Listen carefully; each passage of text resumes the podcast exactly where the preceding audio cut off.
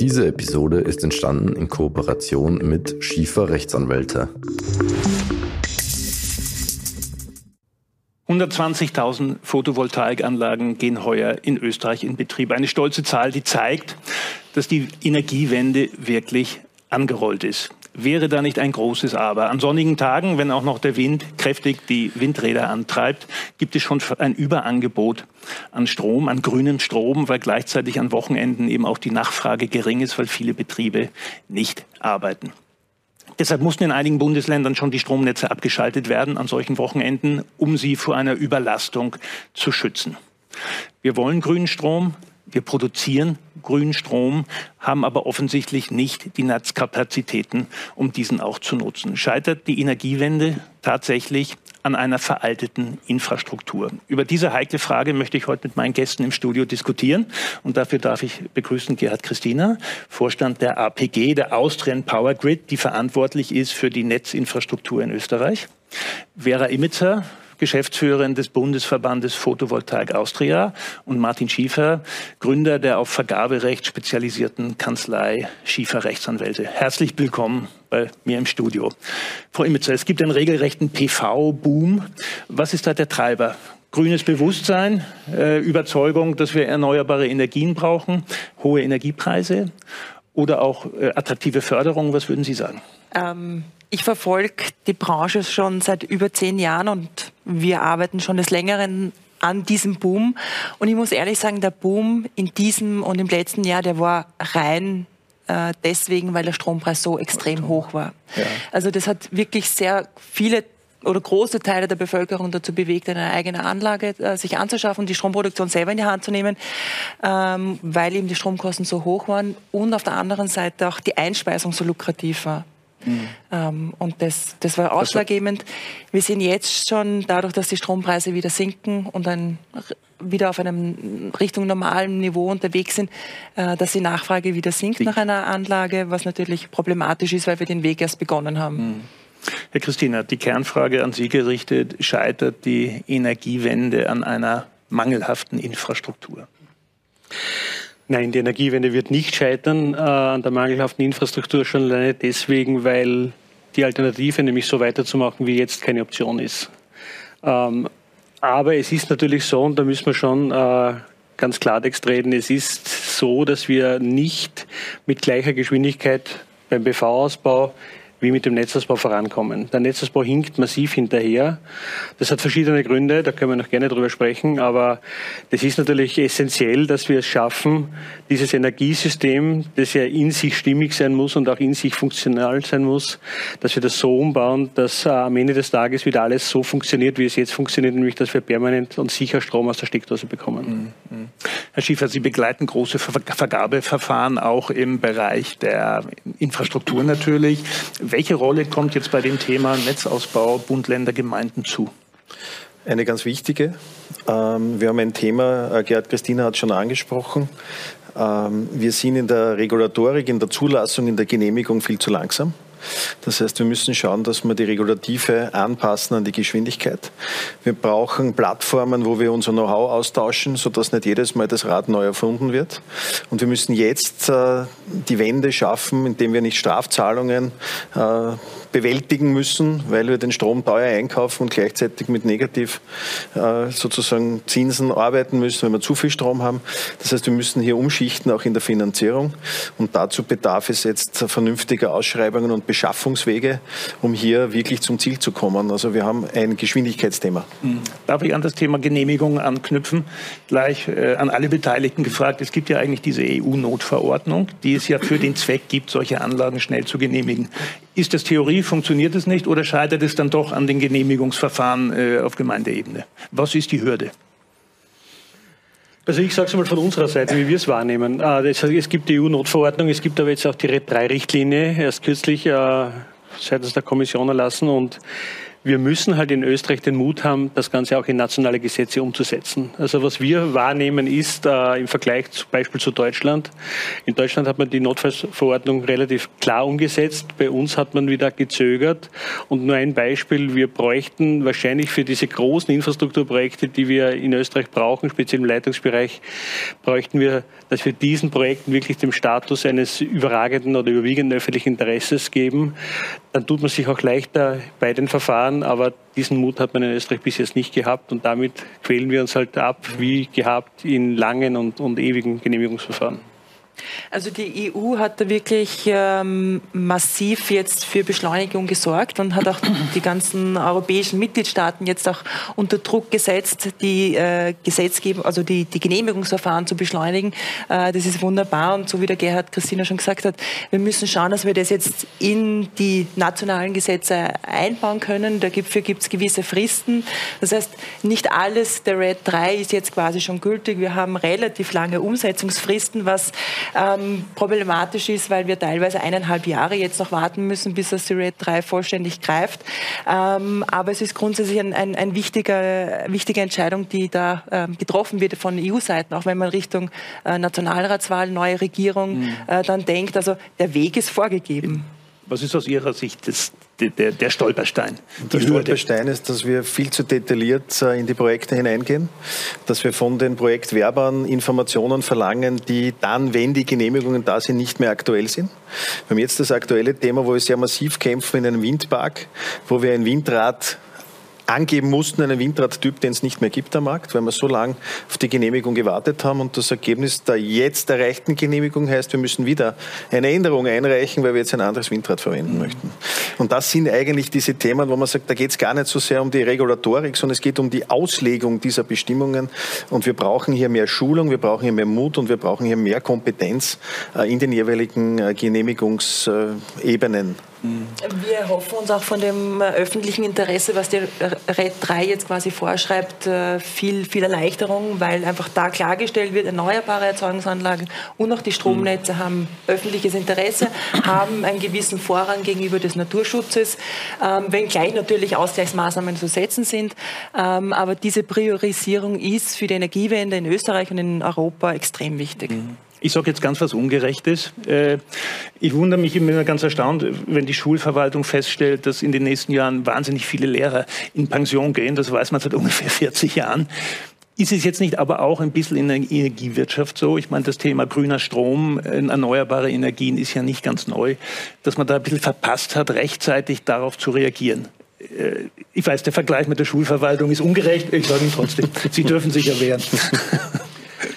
Nein, ich, ich glaube, man, man kann das natürlich relativ, rückblickend ist man immer gescheitert natürlich, ja. Aber ich glaube, das große Problem, das wir schon haben in dieser Energiewende ist, wie ich es angesprochen habe, das ist ein gewaltig komplexes System, dieses Energiesystem. Das ist historisch gewachsen über viele Jahrzehnte.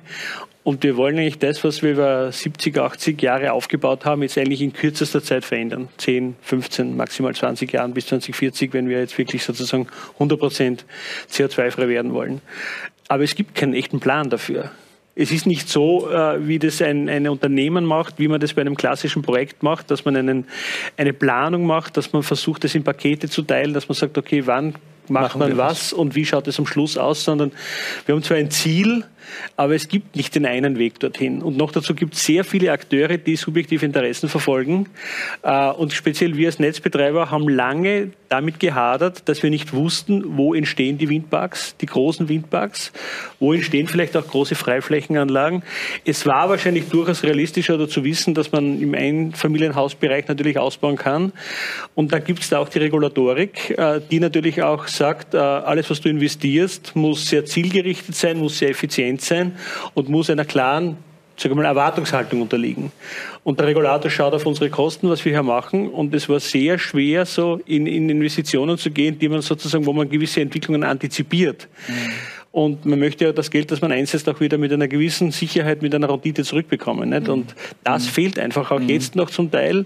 Äh, wir werden jetzt besser auf EU-Ebene, auch auf österreichischer Ebene, aber lange Zeit sind wir da sehr im, im, im Nebel sozusagen, haben wir da navigiert. Wessen Aufgabe wäre das gewesen, so einen Plan zu machen? Politik, Energiewirtschaft? Es ist schwierig. Ich glaube, es gibt diesen einen Beauftragten nicht. Warum? Weil das Stromsystem seit 2001 im liberalisierten Markt ist. Das heißt, die Erzeuger sind ja an sich im Wettbewerb. Der Netzbetreiber ist reguliert. Ähm, wir haben zwar die Aufgabe, einen Netzentwicklungsplan zu machen, nur wenn ich von Wettbewerbsseite nicht genau die Information bekomme, was wann wo gebaut wird auf der Erzeugungsseite, dann tue ich mir schwer, ein Netz auszubauen. Äh, und das ist ein bisschen so dieses Henne-Ei-Problem. Also was Normalerweise sollte das Netz zuerst da sein, bevor wir große Windparks bauen oder Photovoltaikanlagen bauen. Jetzt haben wir eher die umgekehrte Situation. Die haben uns mit der Geschwindigkeit überholt und wir hinken jetzt mit dem Netz hinterher. Warum auch? Weil die Genehmigung von Netzinfrastruktur einfach viel schwieriger zu erreichen ist als vielleicht ein örtlich begrenzter Windpark. Weil mit der Netzinfrastruktur gehe ich oft über viele Gemeinden und da fragt sich die eine Gemeinde, was habe ich davon, dass eine Leitung durch meinen Ort geht, wenn der Windpark irgendwo steht. Ich würde gerne zu dem Henne-Ei-Problem äh, noch was sagen. Ähm, wir sitzen nämlich auf der anderen Seite als Anlagenentwickler und Entwicklerinnen und Betreiberinnen. Ähm, wir haben ein Stromnetz in Österreich, das schon sehr gut ähm, ausgenutzt wird, schon sehr gut befüllt ist, auch mit, äh, mit erneuerbaren Strom. Wir haben das Problem, dass teilweise auch kleine PV-Anlagen nicht nur am Wochenende nicht einspeisen können, sondern auch unter der Woche nicht einspeisen können, weil die Kapazitäten nicht vorhanden sind. Aber wir haben das viel größere Problem, dass wir nicht wissen, wo wir Anlagen errichten können, beziehungsweise wo noch Einspeiserkapazitäten zur Verfügung stehen. Ähm, das heißt, wir würden uns wünschen, dass wir wie es eine Online, dass es eine Online-Karte gibt, wo ich äh, nachschauen kann, wie viel Strom kann ich vor Ort bei meinem Gebäude, Privatpers Privatgebäude oder Unternehmensgebäude, wie viel kann ich da einspeisen? Mhm. Und dann kann ich die Anlage entsprechend planen, kann mir überlegen, wie viel Dachfläche habe ich, wie viel Eigenverbrauch habe ich und wie viel kann ich noch vor Ort einspeisen. Also da sollte man die Digitalisierung nutzen ähm, und, und ausweisen, wie viel Kapazitäten ich vor Ort noch zur Verfügung habe, damit die Bevölkerung weiß, wie sie ihre Anlagen planen können. Ist das machbar? Ich glaube, ähm, ja, es ist, es ist zum Teil machbar, sage ich ganz offen. Und zwar warum? Äh, ich glaube, im Verteilnetzbereich, die Verteilnetze waren ja bis jetzt Einbahnen. Vom Übertragungsnetz hinunter bis zum Endkunden ist der Strom immer nach, von oben nach unten geflossen. Jetzt dreht sich das um. Äh, die Anlagen wurden natürlich gebaut, die Netzanlagen für den Verbrauch ausgelegt. Jetzt ist es aber sehr oft so, dass wir zu Mittag die maximale Sonneneinspeisung haben. Ich bin ein Paradebeispiel dafür. Ich habe 14 kW Peak auf meinem Dach niemand ist zu Hause. Ich speise wahrscheinlich 12 oder 13 kW Peak zum Mittag zurück. Ja? Habe auch schon ein Limit bekommen von meinem Verteilnetzbetreiber, darf also nicht die volle Leistung zurückspeisen. Gut, ich kann das verkraften, aber das ist ein Faktum. Ja? Warum? Weil sich das natürlich alles im Verteilnetz kumuliert und dann zu uns hochgespeist wird. Also bei den Verteilnetzbetreibern ist es natürlich so, ich glaube, die könnten sehr wohl äh, hier vielleicht noch ein bisschen mehr Transparenz walten lassen, damit man wirklich sieht, auch als Einspeiser, was ist wirklich da. Bei uns ist die Situation schon so, muss ich sagen, wir erleben derzeit Situationen. Zu Mittag, wenn sehr viel Wind oder auch sehr viel Photovoltaik beispielsweise in Deutschland ist, dann nutzt das der Stromhandel. Und wir haben enorme Stromflüsse aus Deutschland kommen über Österreich Richtung äh, Südosteuropa. Ja. Mhm.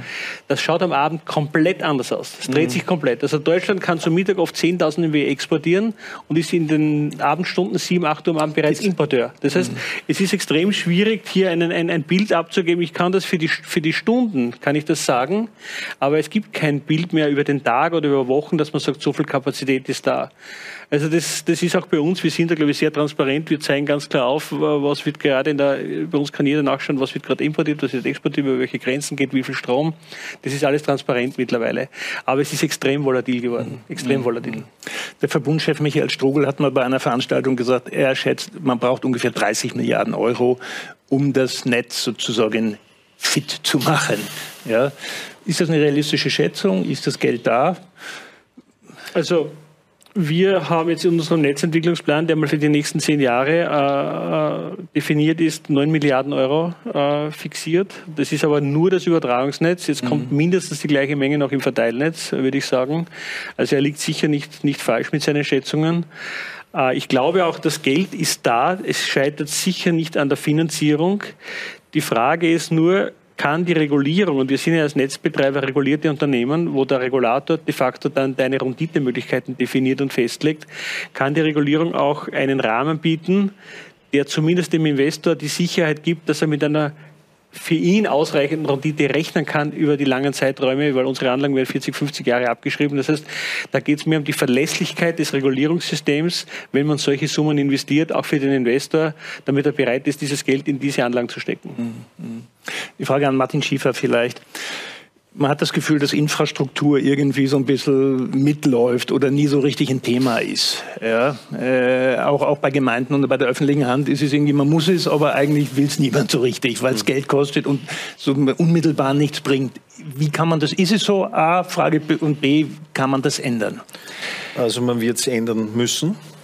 Und vielleicht auf äh, deine Frage im Vorhinein als Lehrerkind, äh, sowohl eines Gymnasialprofessors als einer Volksschuldirektorin, bin ich sehr entspannt, weil ich weiß, dass äh, auf den jeweils niederen Ebenen sehr, sehr gute Arbeit geleistet wird. Und das wird uns bei der Klimawende auch wieder helfen. Der Österreicher ist gerade aufgrund, sage ich einmal, dieser Heterogenität der Genehmigungslandschaften sehr findig, sehr innovativ und kann diese Regulatorien auch ganz gut auslegen. Ja, ähm, wir müssen in Infrastruktur investieren und, das sehen wir in unseren Ausschreibungen, wir müssen darüber reden. Wir müssen eine gute Stimmung vermitteln und das wir im Moment tun, ist, dass wir keine gute Stimmung vermitteln.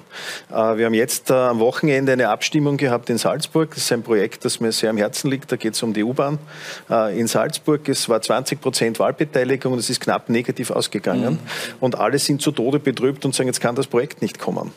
Die Wahrheit ist, dass wahrscheinlich die meisten Menschen den Sinn dahinter noch nicht verstanden haben, was das für diese Stadt bringt. Und äh, ich glaube, es haben auch viele Menschen nicht ganz verstanden, äh, was es die, was die Klimawende, wenn wir sie in Österreich vorantreiben, mit unseren Innovationen erstens für den Standort bringt. Es ist mir in der Diskussion völlig egal, was China macht. Ich möchte Unternehmen haben, die erfolgreich sind, die mit der Technologie dann Exporthits werden. Und das müssen wir fördern. Das, was wir tun können, sollen wir tun. Und über was anderes brauchen wir nicht reden. Und wir sollten einmal diese Infrastrukturprojekte positiv konnotieren. Wir sollten schauen, dass sie in der Region Arbeitsplätze schaffen, dass sie Wertschöpfung bringen, dass sie Innovation bringen. Und dann wird keiner was dagegen haben. Und auch diese Windparks, wenn man sich anschaut, natürlich sind es nicht hübsch, aber man sieht, was da für ein Technologiesprung in den letzten 20 Jahren passiert ist. Ich kann mich noch erinnern, als wir unseren ersten Windpark in Burgenland ausgeschrieben haben. Also da waren wir alles, ich möchte niemandem zu nahe treten, und alles Dilettanten. Wir haben alle was probiert und wenn ich mir das jetzt anschaue, mit welcher Professionalität erstens einmal diese Windräder funktionieren, mit welcher Professionalität hier auf Umweltauswirkungen auf Naturschutz geschaut wird, dann mache ich mir da keine Sorgen. Also das wird klappen, es wird funktionieren und wir werden unseren Grassroots-Level, wie es so schön heißt, perfekt ausnutzen, um das zu schaffen. Aber wie wird, wie wird es gelingen, die Leute mitzunehmen, dass ich eben keine Bürgerinitiativen gegen Windkrafträder habe? Wie, also meine wie gelingen? Ist, meine Meinung ist, und wir machen das sehr viel im Bereich Kombination Mobilität, äh, Stromversorgung, Autarkie, äh, Stabilität, das, was der Mensch heute braucht, ist Stabilität, Sicherheit. Und äh, so wie du auch gesagt hast, die Menschen wollen das ja. Sie sehen ja, okay, diese Abhängigkeit vom russischen Gas, das macht mir Sorgen. Wir wollen ja nicht jeden Winter darüber diskutieren, geht sich's aus oder geht sich's nicht aus. Kappt die Ukraine die Pipelines, ja oder nein? Können wir Umgehungen machen? Das habe ich nicht im Griff. Aber ich habe es im Griff, dass ich versuche mit meiner Mobilität, mit meinem Auto, mit meinem äh, bidirektional, hoffentlich dann bald ladenden Fahrzeug ein bisschen was zu tun. Ich habe äh, mit der Digitalisierung, du hast es angesprochen, wir haben nicht nur die physische Infrastruktur, die wir bauen müssen, sondern wir müssen endlich einmal in, in, in intelligente Systeme investieren, weil ich sage, ich sehe das auf meiner App, wann ich meine Waschmaschine einschalten kann. Äh, ich sehe, was mit meinem Strom passiert. Es geht ja nicht immer nur darum, Geld damit zu verdienen, sondern einfach das Ding clever und effizient einzusetzen einzusetzen. Und wenn uns das gelingt, wenn wir also die Digitalisierung auch vorantreiben, dann sind wir vorne dabei. Und das nämlich das Aufgreifen der Digitalisierung. Äh, Hoffnungsträger, Jetzt haben wir bei den Smart Mietern, glaube ich, eine Ausrollung von ungefähr 80 Prozent über Österreich. Aber was passiert da jetzt mit? Also wem nutzen jetzt die Daten wie oder was mache ich jetzt eigentlich daraus? Alle Energieversorger arbeiten jetzt am Relaunch und versuchen die Software dieser äh, Smart Meter, die jetzt ähnlich montiert sind, die auch entsprechend auch gut funktionieren. Ich kann mich noch erinnern, was wir da für Diskussionen, mhm. kann man mit Datenschutz und ich werde ein Opt-out machen und so weiter und so fort. Ich glaube, die Menschen haben sich daran gewöhnt. Und was ihnen jetzt noch fehlt, ist dieser iPhone-Effekt. Dass ich sage, ich habe da was auf meinem Handy, ich habe die Technologie, ich kann mir das alles anschauen und es funktioniert gut und ich bin selber ein bisschen da in diesem Energiesystem engagiert. Und das fehlt noch. Ja, also ich bin bei Martin, da, da fehlt aus meiner Sicht sogar noch einiges. Ähm, der Smart Meter ist ja nur ein Device, das ich zu Hause habe, das ein intelligentes Produkt sein soll, das mir die Möglichkeit gibt, wirklich auch mit meinem Anbieter zu kommunizieren, mit mit ich sage jetzt einmal vielleicht intelligenten Netztarifen, die es geben könnte, äh, mich entsprechend da auszurichten. Aber das hat man wieder mal verabsäumt und das passiert noch nicht. Und darum finde ich das schade und da ist sicher die E-Wirtschaft in die Pflicht zu nehmen, weil äh, im Grunde genommen äh, ist der Smart Meter nichts anderes als für mich ein Hilfsmittel, damit ich mein Konsumverhalten verändern kann oder mein Konsumverhalten so anpassen könnte, dass ich systemdienlich bin indem es vielleicht Netztarife gäbe, die mir sagen, wenn du deinen Verbrauch von der mhm. Morgenspitze mehr in den Vormittag oder in die Mittagszeit verlagerst, dann hast du einen Kostenvorteil, dann, dann, dann sparst du dir etwas ein. Oder aber ich kann die zweite Schiene bedienen, dass mir mein Anbieter, der vielleicht jetzt da ganz viel PV hat und zum Mittag Überschüsse hat, dass er sagt, ich gebe dir dafür einen billigeren Preis und ich versuche wieder mein Verbrauchsverhalten, mein Auto, Elektroauto zu einem anderen Zeitpunkt zu laden. Also alles das fehlt bei uns. Also da, da, ist, da, ist, da geht nichts weiter und ich, ich sage ganz offen auch, ich weiß nicht genau, woran es da liegt, aber da müsste es eigentlich, da müsste man jetzt nachstoßen, weil der Smart Meter ist nur dann nutzbringend und sinnvoll für mich, wenn ich daraus was ableiten kann. Okay. Weil dass ich mir jeden Tag mein Profil anschaue, ist irgendwann einmal enden wollen ja. lustig. Ja. Also, nein, nein, aber das geht du, schon auswendig. Ja, du weißt schon, was ich meine. Aber, ich weiß, aber wir, am Anfang ja. hat es geheißen, dass die Weiß kann man gar nicht montieren. Jetzt ja. haben wir es montiert und es kommt der nächste Schritt. Und der ja, muss jetzt kommen. Und der muss kommen. Und das wird der kommen. Ja. der wird kommen müssen. Ich glaube, der wird kommen müssen, weil da sind wir jetzt wieder beim Thema. Äh, wenn, wenn wir es nicht schaffen, äh, Sie haben es, glaube ich, einleitend gesagt, äh, wir haben schon negative Strompreise an den Wochenenden. Warum haben wir negative Strompreise? Weil nämlich diese, diese Photovoltaik genau zu Mittag den maximalen Output liefert. Wenn wir es nicht schaffen, unseren Verbrauch mehr in diese Zeiträume zu bringen, äh, speziell die Dinge, die disponibel sind, wie ein Elektroauto, wie vielleicht eine, ich sage jetzt ein Wäschetrockner oder, oder Dinge, die wirklich, wo es mir nicht wehtut, wenn ich den zwei Stunden später einschalte oder mein Auto lade. Dort müssen wir hin, weil sonst da haben wir das Problem, dass wir eigentlich Netze ausbauen, wo wir den Strom dann irgendwo hinschicken, weil keiner braucht in der Zeit vielleicht. Und, und dafür noch bezahlen, dass wir und, loswerden. Und, ne? und, die Netze sehr teuer werden und auch die Speicher brauchen. Oder aber wir, wir, wir brauchen auf der Demand-Seite, wie es so schön heißt, brauchen wir mehr Flexibilität. Das ist ganz, ganz wichtig. Und diese Flexibilität bekomme ich nur, wenn ich mit meinen Kunden sehr zeitnah, kurzfristig äh, interagieren kann und ihm die entsprechende Information geben kann. Und für das braucht die Digitalisierung. Ja. Ein zweiter großer Bereich, glaube ich, ist das Thema Speicherung neben der Digitalisierung, ist das auch ein Hoffnungsträger zu sagen, okay, auch da kann ich ein bisschen steuern, kann, wenn ich Überproduktion habe, das irgendwie, oder ist das eine sagt zu teuer, äh, technisch nicht machbar? Wie, wie würden Sie das einschätzen? Speicher ist ein absolutes Must. Also ich glaube, äh, mit dem Ausbau der Erneuerbaren und dem Ausbau der Netze ist das dritte Element die, in jedem Fall der Speicher, der Stromspeicher, den wir brauchen, weil es ist neben allen Demand-Response-Geschichten ist der Speicher insofern essentiell. Wir brauchen die Tag-Nacht-Verlagerung, wissen wir alle, in, das, in der Nacht scheint keine Sonne, ist so. Äh, und wir brauchen speziell dann längerfristige Speicher, weil wir werden Überschüsse im Sommer haben. Das zeigt sich sehr schön, das kann man alles simulieren. Und wir werden weiter Defizite im Winter haben, weil da einfach auch in Österreich weniger Sonnenschein ist, ja. Und auch die Wasserführung schlecht ist. Und darum brauchen wir bei allen Ausbauszenarien, die wir sehen, bei Wind und Photovoltaik, in welchen Größenordnungen wir immer kommen, wir werden im Winter zu wenig haben. Und das heißt, wir brauchen Speicheroptionen und da sind alle Speicher gefragt. Ich meine, wir haben die Pumpspeicher in Österreich, mhm. es werden Batteriespeicher, es werden die Elektroautos dienlich sein. Und es wird auch Wasserstoff ein Thema werden, ganz sicher. Auch wenn er jetzt noch nicht wettbewerbsfähig ist, aber bevor wir Strom abdrehen, mhm.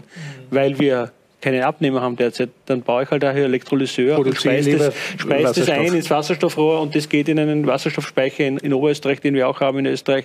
Also wir hätten die Voraussetzungen, wir müssen es nur tun. Wir bauen ja Erneuerbare ziemlich zügig aus, zumindest die Photovoltaiktechnologie wird äh, zügig ausgebaut, aber wir bauen die Speicher nicht entsprechend aus. Also es gibt eine mehr oder weniger Ausbaustrategie für die Erneuerbaren, aber für die Speicher nicht. Und das finde ich eigentlich grob fahrlässig. Also ähm, wir machen eine Energiewende, ist eine Operation am offenen Herzen. Ähm, entsprechend sind auch teilweise die Emotionen schon da.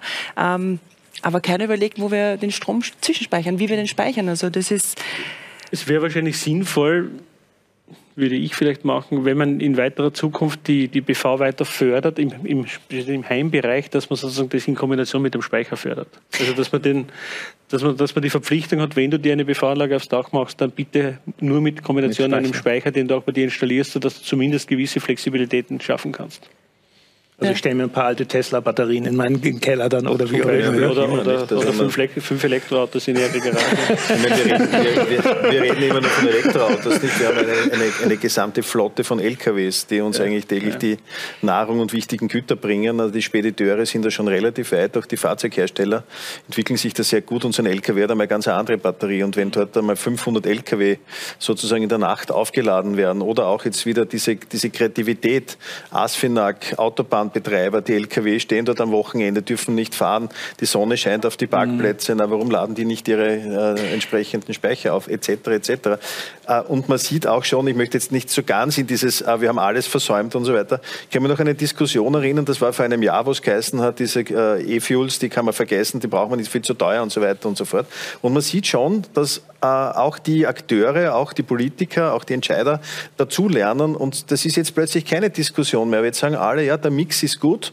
Äh, bevor wir sozusagen Strafzahlungen machen, den Strom in die Erde leiten, äh, versuchen wir es anders zu verwerten. Und da habe ich schon gemerkt im letzten Jahr, das ist auch allen diesen Podien und danke auch für eure Bereitschaft, da dabei zu sein, zu verdanken, dass man redet, redet, redet, redet und plötzlich heißt, ah, Speicher ist gar nicht schlecht. Und ich bin mir ziemlich sicher, im nächsten Jahr wird es in dem Fördercall sicher drinnen sein. Geht gar nicht anders. Ja? Müssen wir das ein bisschen neu denken, weil sozusagen dieses Szenario, dass wir teilweise zu viel Strom haben, das hat es ja vorher nicht gegeben. Und daran sind ja E-Fuels gescheitert. Da hat man auch immer gesagt, Wasserstoff ist so wahnsinnig schlecht von der Energieeffizienz und so weiter. Müssen wir das ein bisschen neu denken, weil es doch jetzt immer Phasen gibt, wo wir eigentlich zu viel Strom haben. Ja, also ich, ich, das ist, ich habe es vorher gesagt, es ist ganz klar darstellbar, wenn wir in diese Größenordnungen kommen von der installierten Leistung bei der Photovoltaik, dass wir dann speziell in der Mittagszeit zu viel Strom haben werden. Und ich glaube, wir müssen einfach jetzt mitdenken, was können wir mit dem Strom machen? Und da gibt es die verschiedenen Optionen, die wir schon angesprochen haben, aber Speicher wird eben ein ganz wesentlicher Aspekt davon sein, ganz klar. Aber ich glaube, wir sind noch nicht, wir haben noch nicht ich glaube, wir sind noch nicht so weit, dass wir so viel Überschuss haben, dass wir damit schon jetzt in die Wasserstoffproduktion gehen können. Ähm, weil die Erneuerbaren einfach noch nicht dort sind, wo sie sein müssten. Ähm, nichtsdestotrotz bin ich bei Ihnen, dass wir das jetzt schon mitdenken müssen und nicht, dass es uns passiert wie beim Netzausbau, dass wir da hinterherhinken, mhm. sondern wirklich vorausschauend planen, auch Projekte umsetzen, Forschungsprojekte umsetzen, um, um Erfahrungen sammeln zu können für den Zeitpunkt, wo ich es dann wirklich auch brauche. Ich habe mir einmal den Spaß gemacht. 2030, äh, 2040, das sind ja so unsere Ziele. Äh, die einen sind ambitionierter, die anderen sind konservativer. Wenn man das jetzt mit der Regulatorik rückrechnet und sagt, wann brauche ich eine Genehmigung, wann muss ich einreichen, damit ich es dann habe, 2030, dass es funktioniert, dann müssen wir jetzt anfangen. Also den gibt es eh noch nicht, den Speicher. Aber wir ja. sollten jetzt einmal darüber nachdenken, wo wir sie hinbauen, wie wir sie hinbauen, damit wir dann die Genehmigungen haben. Also es ist, wenn man es Projektmanagement technisch, wie du gesagt hast, Gerd, äh, annimmt, dann muss man sagen, 2040, das sind 17 Jahre. Das geht sich beim Netz, sage ich einmal, mit ein bisschen einem Puffer aus. Bei anderen Investitionen schon gar nicht mehr. Also wenn ich 2030 nehme, bin ich schon spät. Das heißt, ich muss jetzt schon einmal die Genehmigungen, die Projekte anstoßen, damit ich 2030 überhaupt handlungsfähig bin. Ich bin da voll bei dir. Und zwar, ich kann ein gutes Beispiel bringen. Wir haben jetzt den Ausbau von Wind- und Photovoltaik, speziell bei uns im, Osten Österreichs, Wien speziell, nicht? im Weinviertel, Bruckerbecken, da werden massive Leistungen an Wind erwartet, also werden wir auch ausbauen. Ja? Und die Frage ist jetzt da, was machen wir als APG dort? Also wir haben schon mehr Anfragen, als wir abtransportieren können dort. Ja.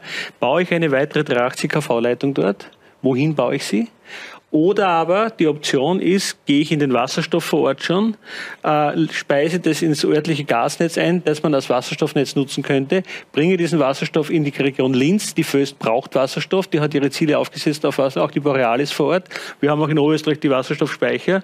Wir haben das jetzt diskutiert, aber diese Entscheidungen müssten jetzt getroffen werden. Danke, wir müssten jetzt die Entscheidung treffen, ob wir diesen Schritt gehen oder ob wir eine weitere Stromleitung bauen. Beides sind Milliardeninvestitionen. Und das ist das, was ich unter Planung am Anfang gemeint habe. Was ist die Planung? Wer entscheidet das dann am Schluss? Für Wasserstoff haben wir kein Mandat. Das ist eigentlich in Österreich unreguliert derzeit. Es gibt keine Regulierung für Wasserstoff. Niemand ist zuständig. Also da, damit auch kein Investor da, weil er nicht weiß, was kriege ich jemals raus, wie schaut die Regulierung aus dafür.